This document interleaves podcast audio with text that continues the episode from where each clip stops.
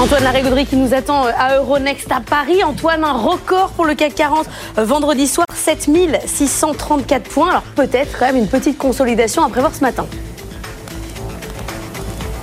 Oui, parce que malgré tout, le principal catalyseur du moment sont les résultats d'entreprise. Et, là, clairement, la Bourse de Paris en profite à plein.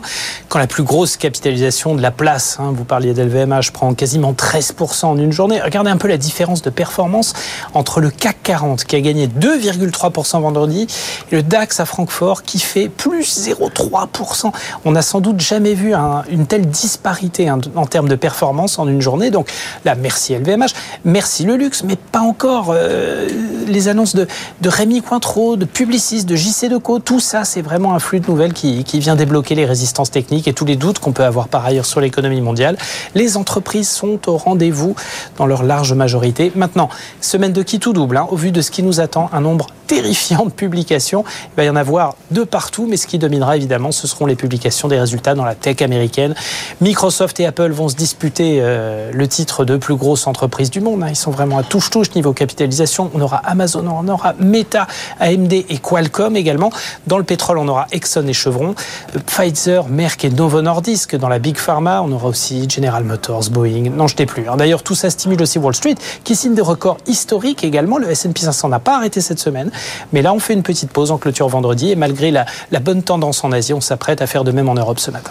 Bon, toi, nous parler des résultats de la tech, mais des résultats, il va en avoir partout. Hein. Les résultats d'entreprise sont très présents cette semaine et pas mal d'indicateurs macro également. Hein.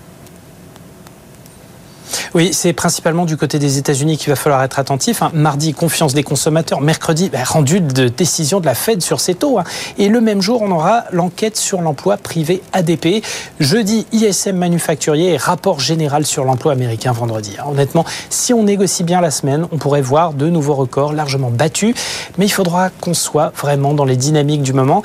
Et cette semaine, on l'attaque quand même avec deux feux orange assez nets, toujours les mêmes, des taux toujours relativement tendus sur l'obligataire américain veut pas redescendre sous les 4%. Et le pétrole grimpe encore. 83 dollars pour le baril de Brent. On retrouve les niveaux de début novembre. De quoi vraiment ne pas mettre sous le tapis hein, les tendances de prix du moment et pas y aller trop vite, trop fort. Antoine, à 6h30, ensemble, on reparlera de l'information de la nuit hein, sur Evergrande, le mastodonte de l'immobilier qui va être liquidé. Information majeure venue d'Asie.